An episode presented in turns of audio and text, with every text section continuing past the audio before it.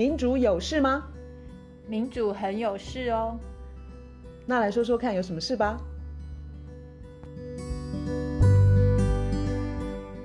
大家好，我是苑韶。大家好，我是倩怡。我们今天要从一个阿拉伯字 Nakba 开始讲。这个字，我想对大部分人来说都是陌生的。Nakba 这个阿拉伯字是灾难的意思。那现在大家看到这个字的用法，指的是一九四八年以色列建国。呃，对他们来说，他们有了自己的独立的国家。可是对另外一边的巴勒斯坦人来说，却是苦难的开始。到今天为止有，有这个根据联合国的数字，有五百九十万的难民。那呃，一百五十万是住在目前就是以色列巴勒斯坦的周边的国家，包括黎巴嫩、约旦、叙利亚、加萨走廊跟约旦河西岸，有一百五十万巴勒斯坦人住在五十八个联合国认可的难民营。当年。以色列人为了建立自己的国家，驱赶七十五万巴勒斯坦人，他们流离失所。然后以色列人为了建立自己的国家，占领他们呃巴勒斯坦人原来在地的财产，当然也包括屠杀。那越来越多人来看这一段历史。为什么我们今天要选这样子的题目呢？一来五月十五号是这个的 Nakba 这个纪念日。那卢卢老师，你你为什么今年特别对这样的题目很有很有感觉呢？因为我觉得其实这几年来，呃，也是因为自己接触越来越多这些独立媒体，然后我发现三天两头都有一些巴勒斯坦这个人又被杀，那个人又被杀，然后哪个村庄又被炸，然后医院什么清真寺小孩又死。这一类的新闻，然后还有那那种莫名其妙被关，然后绝食死掉，什么记者被杀等等等，这些新闻越来越多。可是我必须老实讲，我没有，我本来真的很，这这这这些东西对我来说很陌生。然后渐渐听到很多很多这些，我知道我总有一天要去 好好坐下来把把这些文章好好的看一下。嗯嗯。我也可以告诉你，其实大部分的读者看到这个新闻，其实我说看看到那个以色列跟巴勒斯坦之间的新闻。大家其实都不知道从哪里去理解起，所以变得很多新闻从业人员也觉得说啊，这个不用写这样子。我觉得这也跟我们的从小的教育有关。其实我这次看没有看太多，但是光是我看了几份，我就觉得啊，我的历史都要重学。我觉得我们在台湾，我们的历史其实这个我们讲过很多次啊，我们的历史课本啊，然后新闻啊，媒体处理一些国际。事件或是新闻的方法还是比较按照美国的眼光，然后我觉得按照美国的眼光的话，在以色列巴巴勒斯坦这件事情上，就是比较偏向以色列的眼光，所以我觉得我们从小不管是新闻啊，嗯嗯、或是呃历史啊这些，就是没有没有跟跟我今天。能够接触到自己接触到这些媒体的报道角度是非常不一样。嗯，你说你这么说，我也有同感。因为以色列在一九四八之后，第二个第二个就是对于周边国家发动很激烈的攻击的，就是一九六七年。那你看，在台湾，我们可能就哇，六日战争，我们我们看到就是说以色列一个小国，然后也一个小国要在对抗那个周围这么多大的阿拉伯国家。然后，有的人可能会觉得说：“哇，我们那个台湾就要学学习这样小国的精神。”但是，当我看到像巴勒斯坦难民营，那个就是虽然有联合国去帮助他们，可是实际上是在地国家把土地借给他们，所以其实他们并没有办法在那边搞什么基础建设，所以什么没有道路，没有嗯地下水那个那个污水呃处理系统这些，他们的居住环境其实非常的不好。然后，更何况如果说他们再也没有经费的话，我实在是不知道，说住在里头跟还有在那边长大的年轻人到底有什么未来。那所以当我看到巴巴勒斯坦人是的情况的时候，我真的觉得，我我真的觉得被世界欺负的是巴勒斯坦人，就就像台湾人被被国际社会摒除在外。其实我们应该有有同理心的，应该是巴勒斯坦人哎。对，嗯、我也是觉得，就是像。五月十二十五号，这个对巴勒斯坦人他们所所谓的这个灾难日啊，他们有一个很重要的一个象征的东西是钥匙。我觉得我看到这边我好想哭啊。他说，很多巴勒斯坦人，他们从一九四八、一九四七其实开始被赶出去，被以色列呃被这些犹太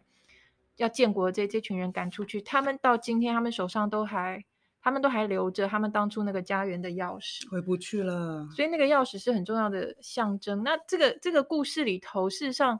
以色列的建国是建国在一个就在别人的家的土地，所以那那个地方是住着好几代，我不知道多久，就是巴勒斯坦人，他们就一直那是他们的国家，他们的土地，他们住在那边。可是因为二次世界大战，犹太人被迫害，然后全是犹太人之前也是因为一些宗教的理由，他们被。不同的呃人都迫害过，然后世界上很多地方都有犹太人，然后到纳粹那个大惨剧之后，他们就是要真的要来建国，他们有这个所谓的锡安主义 （Zionism） 或者是说犹太复国主义，然后他们就选了一个他们觉得跟他们的呃也是属于他们的地，他们觉得属于他们这个地就是现在以色列这块地，然后一九四七年的时候，联合国就通过说。在那边成立一个 Jewish state，就是犹太的国家。嗯嗯、然后，一九四八年，犹太呃犹太人在那边宣布建国，所以就会有我们我们讲的这个 Nakba，然后驱逐七十五万人这些。可是当时原本在那块土地上，只有六趴的人口是犹太人，只有六趴的人口是犹太人。结果联合国这个决议案给了，就那个那个地方原来是巴勒斯坦人的地方。那个地方的土地百分之五十五，嗯哼，就给了这些犹太人。然后后来你刚刚讲那些六日战争那些，他们的以色列以以色列人拿到的土地就越来越大，越来越大。所以这个这个过程是非常非常粗糙，然后非常残暴，然后充满了呃种族的歧视。我们我们强调说那个 Nakba，它是一个持续性的，它。一九四八年的时候是一个开端，然后那些赶就是破迁，然后去偷人家的土地、抢人家的房屋、土地、破坏人家的房屋，然后把人抓去关，然后打人、什么杀人，这些是在一直到今天都还在继续。这是我觉得非常，我觉得以前还蛮无知的，就不太知道整个的情况是这样。然后这次，所以我我我们。为什么现在包括国际特赦组织、还有人权观察、还有联合国人权组织，他们都在讲说，以色列现在现在是在施行一种国际上非法的、违法的，叫做种族隔离。嗯，就是他在以色列这个地方，因为那块土地原来上头住着巴勒斯坦人，可是他现在这边是以色列这个国家，然后他们对于巴勒斯坦这些人是非常的。不光是歧视，事实上是隔离，而且是种族清洗。然后甚至于最近你会听到或看到有些媒体讲说，犹太人，呃，这个以色列他们现在是在施行犹太至上，其实很久，犹太至上就像白白人至上，所以他是是朝向一个，他是在变成一个法西斯的国家。所以以色列现在跟巴勒斯坦的各式各样的那种暴力的，呃。处置就是暴力的做法，暴力的对待，受到非常非常的多的批评，而且因为越来越严重，所以我们会在国际的媒体上面看到越来越多这些问题。那事实上，不是所有的以色列人，不是所有的犹太人，嗯、他们都支持所谓的这个犹太、嗯、呃建国主义或是犹太至上。最有名的可能就是当时在一九四八年，当时要建国的时候。在《纽约时报》上就有一封公开信，然后其中一个人是爱因斯坦。天哪！就是爱因斯坦当时就用到法，就是这这个公开信里头，他们事实上就用到法西斯这个词了。就是他们觉得一个国家，它是用种族作为那个 国家建国的一个基础，所以所以会有今天以色列他们会觉得，反正这块地上面就是只能有犹太人，所以他们觉得他们。赶，或者是欺负，或是骚扰，或是打，或是抢夺房子、土地、农地，他们会觉得理所当然、理直气壮，因为他们会觉得，反正这块地就是一个种族的人在上面才对。那你觉得为什么七十五年来啊，他们反而巩固了跟加深了这样子的呃意识形态？好像七十五其实是蛮长的岁月吧。对，我觉得读这些事上让我对巴勒斯坦人充满了敬意。我觉得他们非常的有毅力，就是他们不走，就是有些人逃走了啦。就像你刚刚讲的，现在到处都是他们的难民营。他们呃，我我觉得，因为以色列他们的事情的那个教育，他们的教育体系不断的，嗯嗯、他们的宗就把宗教跟政治跟教育跟他们是。天选之人就是结合在一起。结合在一起。如果你从小的教育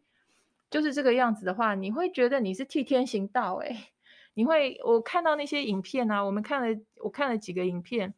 我觉得是相当可怕的。他是你看到那些人就是打，然后欺负啊、踹啊，然后那个小孩子，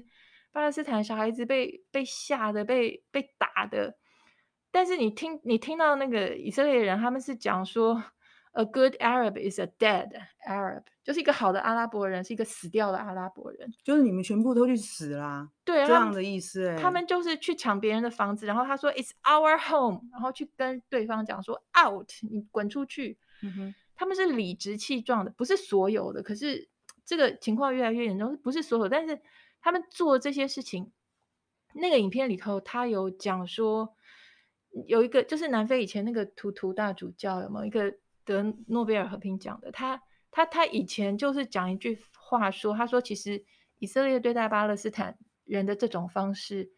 他对以色列人是很大的伤害。他说，当你要用非人的方式去对待，比如说巴勒斯坦人，人就 dehumanize，就是把那个人当做不是人，是一个狗或是一个禽兽，是一个呃畜生。他说，你要用非人的方式去对待巴勒斯坦人。这代表以色列人自己正在去除自己的人性，人性就是你是在 dehumanize yourself，嗯、这个东西一定会回到自己的身上。那因为以色列他们现在他们是一种极度恐怖的一种种族主义，是把那个地方弄得其实很像地狱。然后的确，你现在看以色列的发展，包括大家可能最近有听听到的，就是他们一个极右的，已经当过很多次总理的这个。呃，拿尼亚胡好像是内唐雅胡，我们翻他，因为要做所谓的司法改革，事实上是是对以以色列民主很大的伤害。就是说他，他想要把最高法院的一些权利都拿掉，就是让他们，其实他的自己的贪污腐败的丑闻就非常的多，但是他一直就是老是选上。这个过程呢，他我看到一些评论，就是说以前因为。就是长久以来的种族隔离，所以以色列人是享有民主，然后巴勒斯坦人没有民主，因为他就是受气包，就随便以以色列人欺负。他说现在看起来以色列人自己的民主，也就是也保不住了的意思。所以的确就像那个图图大主教他说的那个，嗯、那你不可能只伤害对方，然后你过程中你一直在伤害自己，然后总有一天会看到。后果，嗯哼，补充一下，那个司法改革其实一一月以来，就是也是引起以色列民众很大的抗争，然后每周用游行抗议的行为去叫他们政府，这个实在是乱七八糟。后来尼唐雅胡的政府也决定没有推这个司法改革，所以还好，以色列现在还没有完全落入那个非民主的国家。对啊，我想讲一下，我就是看影片那个很有感的部分，我来描述一下。有一个影片是一个年轻的二十几岁的一个男生，他他他他说，基本上他们家的故事啊，就是你人坐在你自己家，大家想象一下，你自己坐在你家，不管是在沙发上看电视或干嘛，然后就有人去踹了你家的门，嗯哼，然后把你家的东西就丢出去，就丢到街上，然后他的妈妈被打。他的爸爸被丢进监狱，然后这些人就告诉你说：“哎，这不再是你的家了。”然后把你的兄弟杀掉了，然后就告诉你，你这辈子就去住难民营，然后没有什么理由。这就是发生在无数的巴勒斯坦家庭的对的故事。他他说，其实因为以色列人在我们，包括我觉得在台湾，包括我们看电影或干嘛，我们会一直以来觉得以色列人就是。被欺负嘛，他们就是被害者。不管是以前他们的犹太人在纳粹时代，对，或者是后来跟阿拉伯人也有打仗干嘛，会以色列人他们很成成功的不断的塑造自己就是被害者，然后这个好像变成一个理由，他可以去欺负别人。然后那个那个影片里头，这个巴勒斯坦年轻人他说：“嗯嗯、你如果是在以色列的占领区长大，你就是活在一个一个礼拜七天，然后二十四小时都被监控的一个状态。他说监控系统无所不在，你的社交生活、你的政治思想、你在学校的活动、你去街上的活动，只要有任何蛛丝马迹，让他们觉得说你有动脑筋，你想要反抗。”那个镇压镇压就来，那个棍棒就来，所以因为这个是，嗯哼，现在进行时，它不是一个，它并不是历史，它现在还在进行。而且卢老师刚刚提到的那个占领区，我也是在接触更细部的资料，我才注意到，以色列一九六七年非法占领的约旦河西岸跟东耶路撒冷。那他在上面搞了那么多的屯垦区，也就是让那个呃自己的犹太同胞住到那里去。嗯，在这两块呃占领区，他已经设了两超过两百五十个非法的犹太屯垦区，住了六十万到七十五万的以色列人。为什么说非法？这绝对不是情感性的用字，而是联合国规呃安啊根据联合国的呃宪章呃应该 convention。根据联合国的法令，嗯哼，就是占领国，就是他占一个国家占领一个一个地区，他不能够在上面就是移民移民，就是就是让他的嗯、呃、人民就是一一直一直实质的占领，然后住在那边，就就变成实质占领那块地方这样子。对，那这已经搞了这么多年了耶，对国际社会做了些什么吗？对。所以这个国际社会就是被骂的很很很严重。我看最被骂的最最严重的就是英国、美国跟德国。德国是说啊，因为我们对犹太人有亏欠，然后德国就是好像现在以色列做什么，德国都觉得 OK。然后美国是不断不断拿纳税人的钱，给很多的武器给，不管是卖还是给给以色列，然后让他一直在讲说这个是以色列在。自自我防卫就是防御，他们都把 以色列想成说一直在被欺负啊，被拳打脚踢，然后给他很多很多武器，让他保护自己。可是问题是，除非是瞎子才看不到以色列在做什么。他们到现在就是还在炸弹炸，然后枪打，把人打死，是打巴勒斯坦。然后巴勒斯坦如果如果反抗的话，就是被打得更惨。这些呢，他。所谓的屯垦，我们想到屯垦，我们会觉得好像那种美国大西部那种，对，好像那个荒芜的一个地方，然后我去屯垦。可我觉得这个中文的翻译也很、也很、也很误导。其实那个英文也也是 settlement，也是有点误导。那边不是没有人，那边就是住着好好在生活的人。你那个所谓的屯垦，就是我刚刚讲的，去把一个荒地啊，或者我们本来以为是。什么都没有的地方，然后他们在那个荒地上面建立自己的家园，但事实不是，就不是，你就是去把人家从他家踢走。哎、欸，你走，给我走，现在这个这个都我的。这个我们有一个词，那个就叫做殖民主义，那就是殖民主义，那不是什么屯垦，也不是什么什么那些，他们用什么什么方法？刚刚说他们把人家的房子偷走或是抢走，对不对？他这里头还有，我看的这个是最近。这这一个礼拜的，这个是 Progressive International 的，他们有、嗯、Progressive International 有有有一些人，他们去巴勒斯坦就是实际看，他们说到现在还会发生的事情，就是他们要抢你的房子，然后他他会你求他，然后他会跟你讲说，好，那你付一个赎金来赎你的房子，好，就算你你真的付了之后，你付完之后，那个推土机还是来，嗯，你钱已经付了，然后推土机把你房子给推平了，嗯，然后还有一些奇怪就是。因为他们一直想要赶这些巴勒斯坦人走，不管你去约旦，还是你去黎巴嫩，还是你去哪里，随便你就是赶走。这边就是我们犹犹太人的地方，他们会做一些非常变态，我真的是觉得非常变态的事情，就是他们会用在一些社区，他们是用呃军用的卡车去喷洒什么，喷洒排泄物，在那些社区喷洒排泄物，这一方面是一种羞辱，一方面就是要赶你走，然后他们会。用一些爆裂物去丢到你家里头，把小孩子给吓死，然后永远的创伤的小孩子。你想在这种环境里头长大的小孩，然后当你去扫墓的时候，他们会朝你丢什么催泪弹，这个是他们平日就在做的事情，这个怎么会是 OK 的？然后他们还会用呃，就是国际上禁用的子弹去射伤巴勒斯坦的青年，就是不久前才发生的巴勒斯坦，因为那个是国际上禁用的子弹，所以它的破坏力非常的强，所以被打到就是要截肢或者是伤重，然后他们去骚扰呃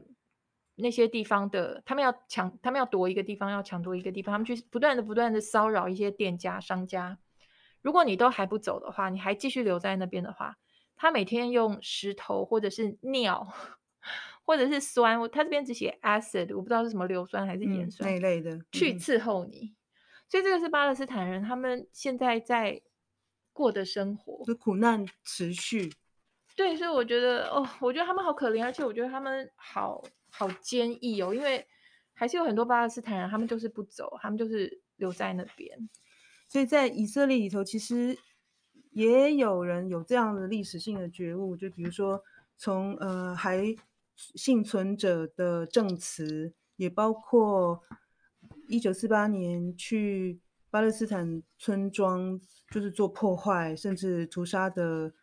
他们所谓的什么精英部队。好了，以色列精英部队现在还活着的九十几岁的人，他到了这个年纪，他们也有人出来做证词，所以开始有些像这样子的纪录片出来。但是这些东西在以色列其实没有什么好下场啦，可能比如说很不好找放映的厅，就是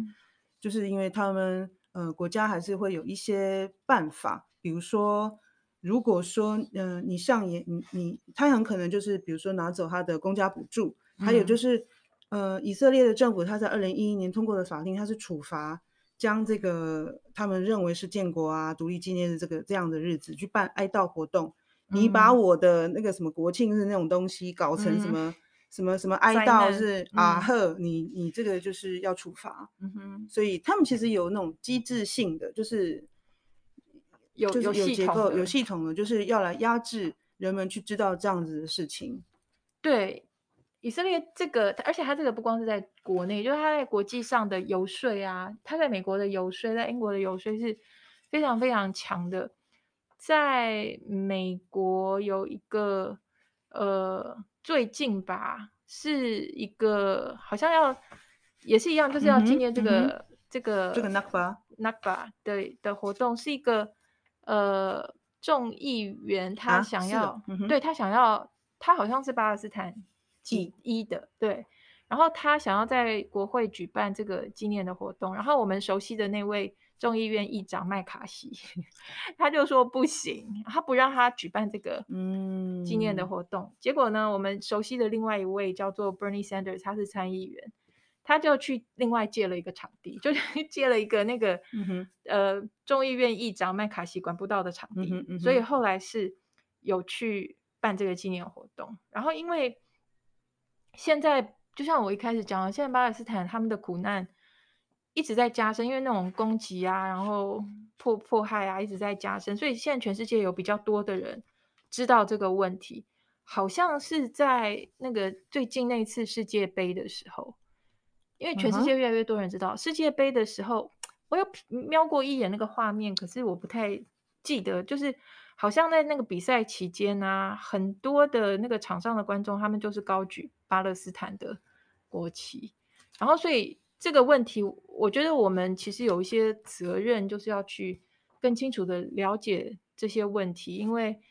他们甚至于有我我读到一个，他甚至是讲说，在加萨的一个巴勒斯坦人，他在形容那边的生活，他说，在加萨比死要更糟糕的事情是活在加萨，就是他说那个。那个生活就是你的食物、你的电力、你的能源燃料、你的医疗用品全部都短缺，嗯嗯、都控制在别人的手中，他们也不能够自由活动，就是自由旅行、自由移动，对，然后都被监控，然后就是都要都有有一些有一些那种那叫什么关卡，叫做叫做 checkpoints，对，检查站，然后你去清真寺可能又被被杀死，然后如果是个记者，就是、又可能被打死，嗯、然后而且。而且这边讲说，从二零零一开始，以色列对于二十个记者遇害的事件，二十、嗯嗯、个里面有十八个都是巴勒斯坦人，这些事件都没有被调查。追究。对，所以就是呃，大家注意到的这个事件，就是包括像去年去年一个巴勒斯坦呃女性记者 Shireen Abu Akleh，她还拿美国籍。对，她就她去年就是五月中旬的时候，就是被枪杀。其实这这是个很很令人痛心的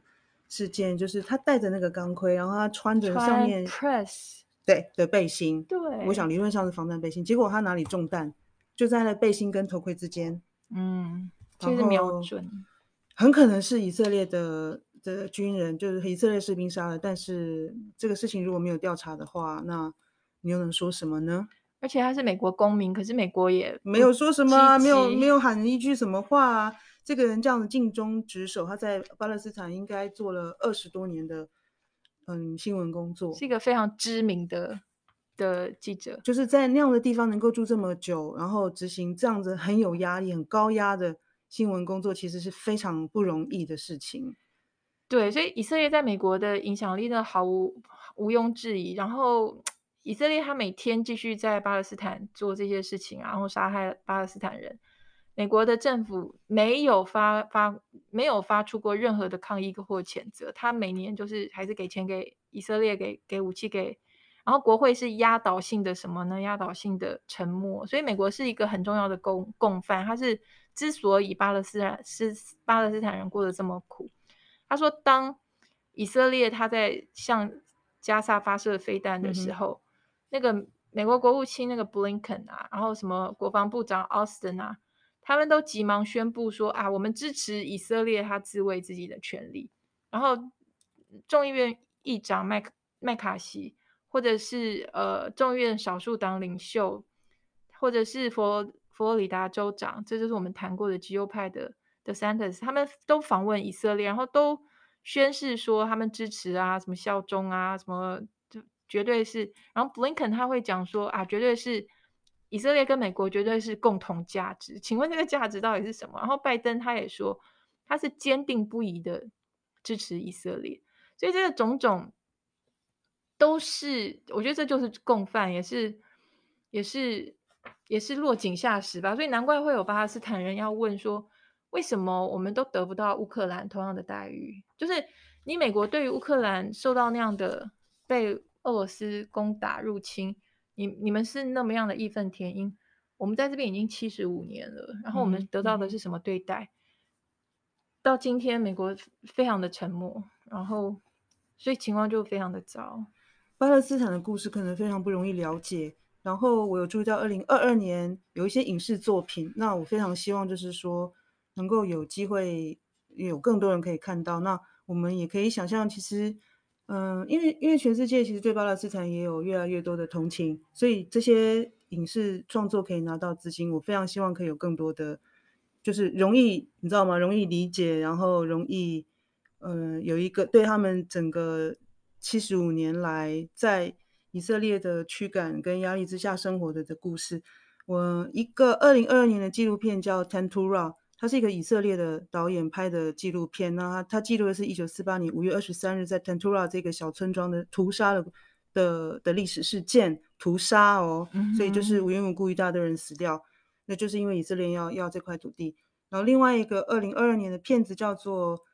Farha，我不知道这是不是那个阿拉伯文的发音，那中文已经有翻译叫被消失的女孩。看来是 Netflix 会放映，但是我我上网查 Netflix 的目录是还没有，嗯，我不太知道是还没有在台湾的地区上映，还是还是已经 放映一段时间没有，因为我自己没有没有那个呃 Netflix 的的订，我不是订户，所以我没有办法追踪这个事情。那我非常希望大家真的可以在 Netflix 看到这个二零二二年一个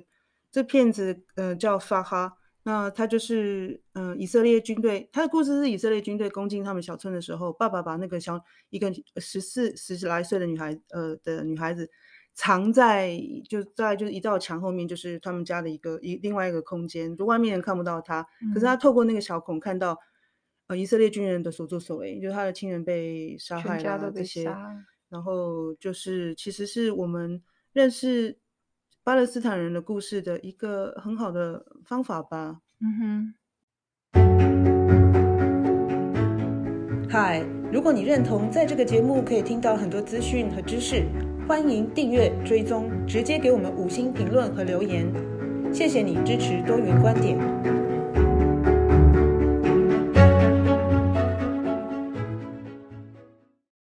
你刚刚说的那个纪录片，你说的第一个，你说那个导演是以色列人嘛，对不对？对。其实我觉得要强调一下，不管是在以色列里头，或是国际上，在以色列外头，都有很多的犹太人，他们是非常反对现在以色列这种做法。最有名，我马上想到就是我们提过好几次的 Noam Chomsky。Noam Chomsky 他是犹太人，他一直都非常的反对这种对待巴勒斯坦人的方式。就是其实我们说的那个。犹太复国主义或者是锡安主义，它是从十九世纪末开始就出现，那一直都有一些犹太人对这个非常的不安或者是反感，就是说，因为它就是一个以种族为核心的，那嗯，可是这个这个麻烦的地方是，当不管你是在英国、在美国、在以色列或在其他其他地方，就算你自己是。犹太人，然后你说你反对这个锡安主义，你反对以色列现在对待巴勒斯坦人的方式，常常你会被冠上一个扣一个帽子，或是贴一个标签说，说哦你是反犹主义。嗯，反犹就非常严重了。反犹反犹就是 anti-Semitism，就是很像希特勒，希特希特勒那些他他屠杀犹太人，就是。仇恨你是因为你是犹太人，就没有差别的。你只要是属于犹太人，然后他就把他讲一大堆的坏话，把他列为负面的就对了。对，像美国的很多白人至上的，他们也都是反犹，就不分青红皂白，就好像他要反一个华人，他就说你你就是意思一样，是以种族为基础。对，所以这个就就会变得非非常的混乱，然后这些反对去。迫害巴勒斯坦的犹太人，他们常常被扣这个帽子。哦，所以可以请你再强调一下，所以他们反对的是迫害，所以他们他这些反对迫害犹太呃呃反对迫害巴勒斯坦人的犹太人，他们会讲的是说，真正的犹太精神、犹太教教导的是你要站在被压迫者的一方，你不可以站在压迫者的那一方。所以用这个逻辑的话，你就是要站在巴勒斯坦，在现在情况之下，你要站在巴勒斯坦人那一方，因为他们是被压迫的。因为现在的这种锡安主义，呃，犹太人至上、种族清洗、种族隔离，近乎法西斯的这现在的状况，它事实上是殖民主义，然后背后还有英国的帝国主义。因为当初巴勒斯坦那块地，那个时候就是英国的殖民地。然后背后有这些英国、美国帝国主义，这些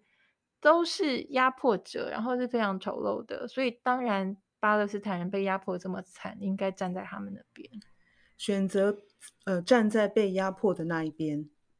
对，这个是我觉得是硬道理吧。嗯嗯，巴勒斯坦的故事真的是发人深省。虽然我们不知道短期之内可以有怎么样子的转变。对，但是我们一定要把这个事实讲出来，以及让更多人知道，就是跟讨论。对，以色列的建国，呃，建立在数百万人的痛苦之上。那这个事情不能够呃放任，跟不能够不去解决。如果国际社会就是任由他今天这样子继续下去的话，没错，我觉得我们都可以一起，就是可以说重新学历史，或是更至少我自己啦，我觉得自己也。本来蛮无知的，然后就去了解更多，然后来一起讨论。不会啦，秉持着站在被压迫者那一方，我觉得，嗯、呃，我们会很很正，我们应该要保持很正面的心情，然后朝着应该做的事情去发展。没错。好，今天就先这样了，拜拜，拜拜。